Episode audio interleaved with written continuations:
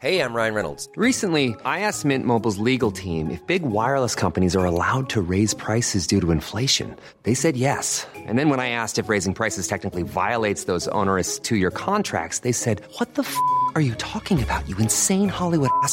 So to recap, we're cutting the price of Mint Unlimited from $30 a month to just $15 a month. Give it a try at mintmobile.com slash switch. $45 upfront for three months plus taxes and fees. Promo rate for new customers for limited time. Unlimited more than 40 gigabytes per month. Slows. Full terms at mintmobile.com.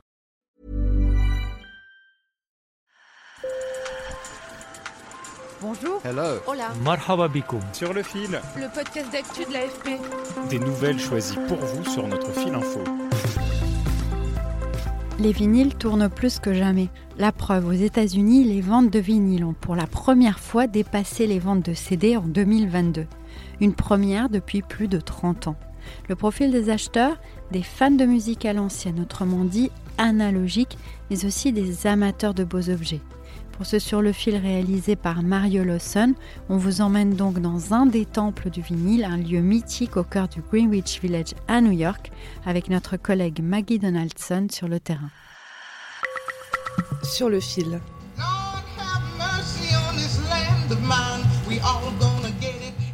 Bienvenue au Village Revival Records, la boutique de Jamal Al-Nassar. Chez lui, on trouve des CD, des Blu-ray, des DVD, des VHS empilés dans des paniers en plastique sur une table blanche.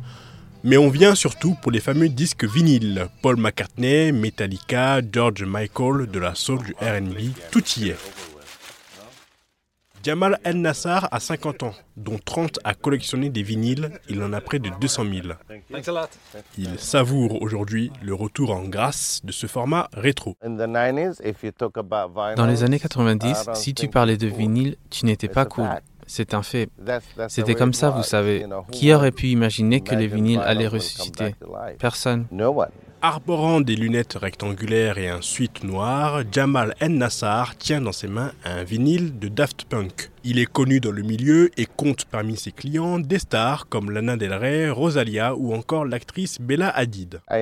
Je savais que ça allait arriver. Vous savez, il y a dix ans, ce n'était pas comme ça. Si vous veniez ici, j'aurais quelques étagères de vinyle et c'est tout. Le reste n'était que des CD. Mais j'ai commencé à développer ça petit à petit. Les vinyles ont pris le dessus, comme vous le voyez autour de vous. Originaire de la Cisjordanie, Jamal El Nassar a débarqué à New York à 17 ans et a commencé à travailler avec son oncle, lui-même disquaire. La musique est sa raison de vivre. Aujourd'hui, sa boutique un peu désordonnée attire des visiteurs du monde entier, comme Céline Kurtz, collectionneuse de vinyles originaire des Pays-Bas, qui partage avec lui l'amour de l'objet. Si vous écoutez de la musique sur un vinyle, c'est tellement différent. Il y a une sensation d'authenticité au niveau du son aussi. Les plateformes de streaming, c'est trop rapide, c'est trop facile. À l'époque, je pense que les gens devaient consacrer de l'énergie et un peu d'effort pour trouver leur vinyle. Et je pense que c'est une meilleure énergie de collectionner des vinyles, de les écouter, d'en être fier.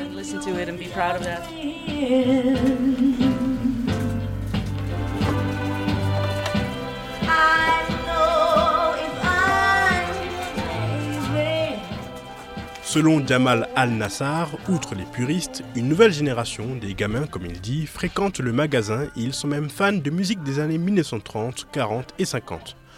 D'après lui, ces jeunes en savent plus que leurs aînés.